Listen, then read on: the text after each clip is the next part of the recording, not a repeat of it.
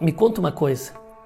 Quando começa teu dia, ou quando você chega numa visita, ou quando você vai fazer uma ligação, quando você vai mandar um áudio, vai iniciar uma videochamada talvez, você já sabe quais são os resultados que você quer alcançar com aquilo?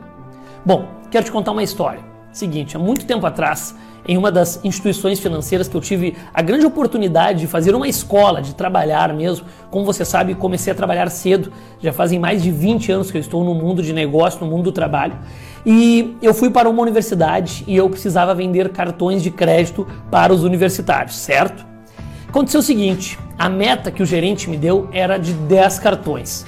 Eu fui para lá, de manhã, às 10 da manhã, que era o horário do estagiário, das 10 às 4, e eu precisava sair de lá com 10 contratos assinados, com CPF, com comprovante de matrícula, com RG, etc., dos universitários.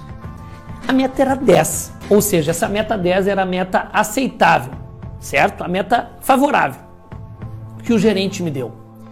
E eu precisava estipular a minha meta, certo? Precisava estipular a minha meta e eu coloquei uma meta de vender 15 para ser 150% da meta. Bem ousado, acho que naquela época eu tinha 16 anos de idade.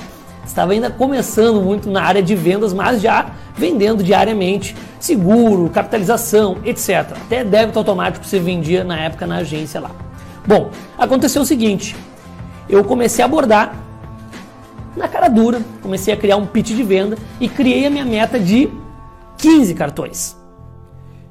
Chegou no final do dia, eu percebi que eu tinha 16, 16 contratos, 16 contratos. A meta era 10 e eu tinha a minha meta de 15 e eu fiz 16 contratos. Só que eu quero te falar um outro ponto importante. O que, que não era favorável? Vender menos de 5, vender menos de 50% da meta.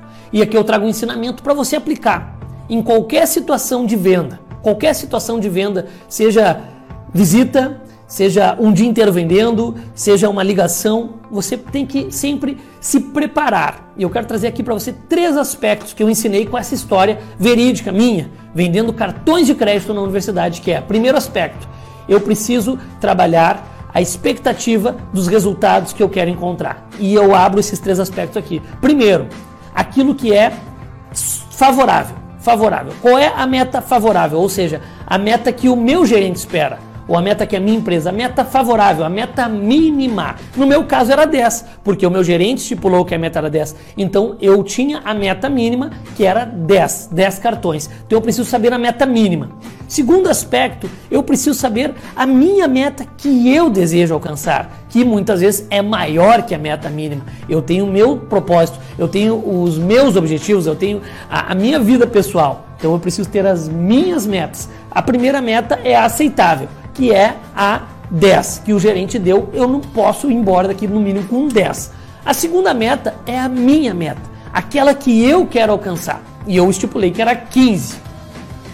E a terceira é aquela meta que não é satisfatória, que no caso eu dei o um exemplo aqui que era menos de 5, menos de 50% da meta. Então você precisa saber destes números quando você vai se preparar para uma reunião, para uma visita, para um dia inteiro, para que você possa saber aonde você quer chegar, qual é o mínimo aonde você pode chegar e aonde não é satisfatório. Porque durante o dia, ou durante o mês, ou durante a semana, você vai olhar para esses números e você vai ver, eu estou próximo do mínimo.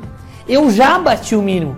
Bom, eu nem fiz ainda o não satisfatório. Eu preciso melhorar muito e eu começo a ter um termômetro, eu começo a ter um norte, ter uma direção para caminhar, para fazer força, para melhorar meu pitch, para melhorar minha abordagem e alcançar meus objetivos. Fica este ensinamento, estes três aspectos: a meta ideal, a minha meta pessoal, que vai ser maior que a ideal, e aquilo que não é satisfatório. São três aspectos de preparação do teu dia, preparação da venda, preparação da visita, para que você possa vender muito mais. Um forte abraço.